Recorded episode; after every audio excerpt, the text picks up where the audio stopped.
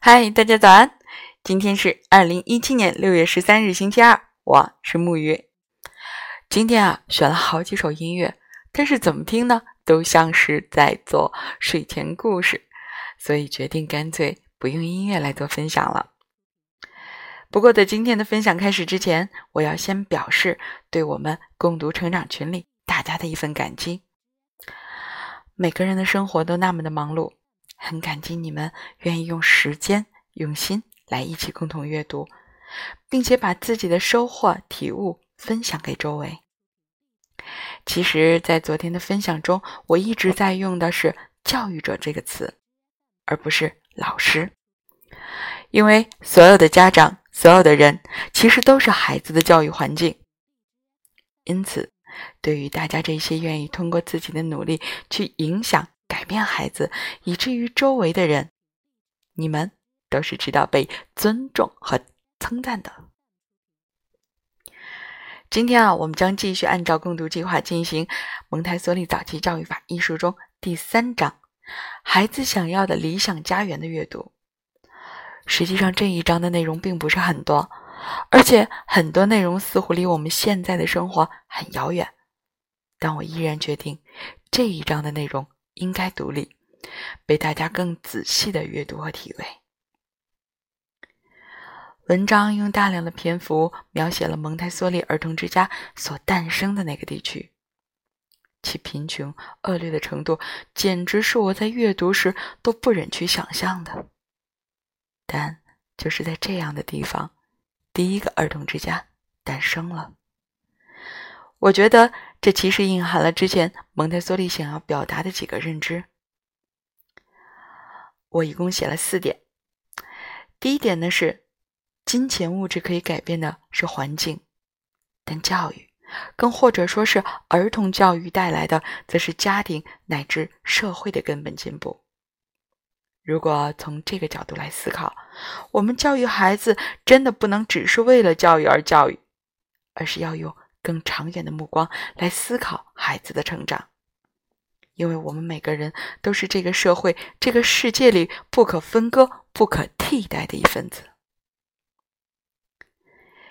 第二点呢，就是蒙台梭利认为，对孩子最成功的教育是学校和家庭保持一致，这也是他致力于要把学校建在社区的原因之一，方便学校向家长展示孩子的学习过程。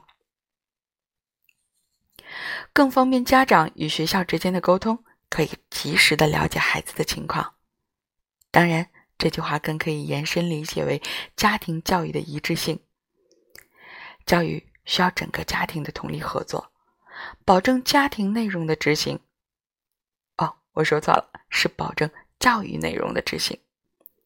同时，这更是为了保证孩子在被教育的过程中能够形成完整健康的心理。记得在二零一零年，与半边天栏目的一位心理专家共同为杭州的家长们做指导课的时候，他再三的反复重复一个认知：孩子的教育如果出现了问题，其实就是家庭关系出现问题的反应。三，蒙台梭利是这样定义和评价儿童之家的：儿童之家。十分重视孩子们的身体发育和身心健康。这里的教师从人类学的角度观察每一个孩子，了解孩子成长过程中所遇到的种种困难，然后再根据实际情况做出相应的教育。而且，这里的教育是基于孩子的感觉体验而建立的，有非常多的教学用具来丰富教学内容。第四点呢，就是文中。蒙台梭利还提及儿童之家女教师对孩子们的影响。他觉得这些女教员在孩子们面前就是母亲和文化教养道德的代表，其实也是寓意着教育起码是应建立在爱和安全感之上的。记得在平时和家长们沟通的时候，我曾经很多次提到这样的问题。